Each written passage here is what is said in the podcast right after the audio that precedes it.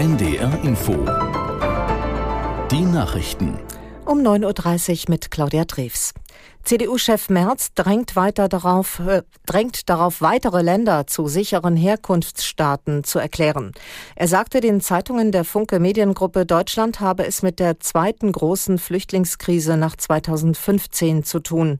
Aus der NDR Nachrichtenredaktion Konstanze Semide. Menschen aus Ländern wie Tunesien, Marokko, Algerien oder Indien hätten nur sehr geringe Chancen auf Anerkennung auf Asyl. Die Quoten befänden sich im Promillbereich, so März. Diese Länder müssten als sichere Herkunftsstaaten gelten, dann könnte Deutschland auch sofort dorthin zurückführen. Er betonte, die Bundesrepublik gewähre Asyl und helfe verfolgten Menschen. Das Land dürfe sich aber nicht überfordern. Der Hauptgeschäftsführer des Deutschen Städte- und Gemeindebundes Landsberg warf der Bundesregierung vor, sich nicht ausreichend um das Thema Migration zu kümmern.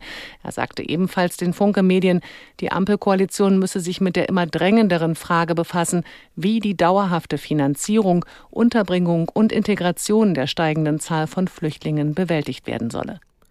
Die Bayerische Staatskanzlei in München hat für den späten Vormittag zu einer Pressekonferenz eingeladen. Dabei dürfte es um die Entscheidung von Ministerpräsident Söder gehen, ob er seinen Stellvertreter Aiwanger entlässt oder nicht.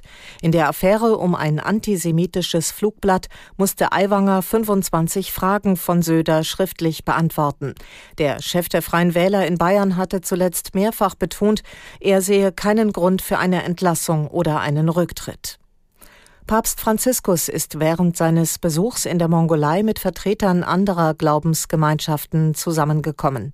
Das Oberhaupt der katholischen Kirche ist noch bis morgen zu Gast in dem ostasiatischen Land, in dem es nur eine kleine katholische Gemeinde gibt. Aus Ulaanbaatar Jörg Seiselberg. Eine zentrale Botschaft des Papstes, die Politik könne sich ein Beispiel nehmen an einem Treffen unterschiedlicher Religionen wie heute in Ulaanbaatar. Franziskus warb für die Kraft des Gesprächs. Würden die Verantwortungsträger der Nationen den Weg der Begegnung und des Dialogs mit den anderen nehmen, sagte Franziskus, wäre dies ein entscheidender Beitrag zur Beendigung der Konflikte, die Leid über viele Völker brächten. Der Papst nahm aber auch die Religionen selbst in die Pflicht. Ihr sozialer Wert würde sich daran messen, wie gut sie mit anderen Religionsgemeinschaften harmonieren.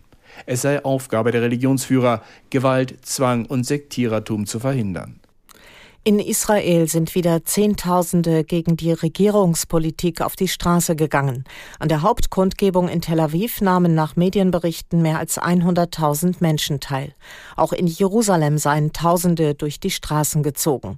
Die Proteste richten sich gegen den geplanten Justizumbau der rechtsreligiösen Regierung von Ministerpräsident Netanyahu. Seine Koalition hatte im Juli ein Gesetz verabschiedet, das die Handlungsmöglichkeiten des obersten Gerichts ein einschränkt. Kritiker sehen darin eine Gefahr für Israels Demokratie. Nach heftigem Regen im US-Bundesstaat Nevada stecken etwa 70.000 Menschen auf dem Gelände eines Festivals fest. Der örtliche Sheriff teilte mit, alle Zu- und Ausgänge des Geländes seien gesperrt worden. Die Besucher müssten sich Lebensmittel und Wasser einteilen. Der nahegelegene Flughafen wurde geschlossen.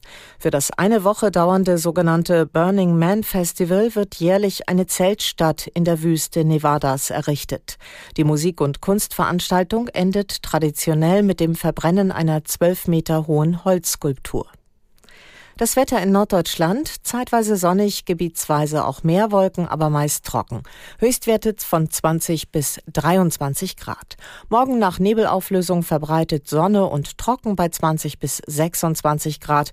Und auch am Dienstag und Mittwoch ist es länger sonnig, gibt nur gelegentlich Wolken bei 21 bis 28 Grad. Und das waren die Nachrichten. NDR Info Podcast jetzt. Zwischen Hamburg und Haiti.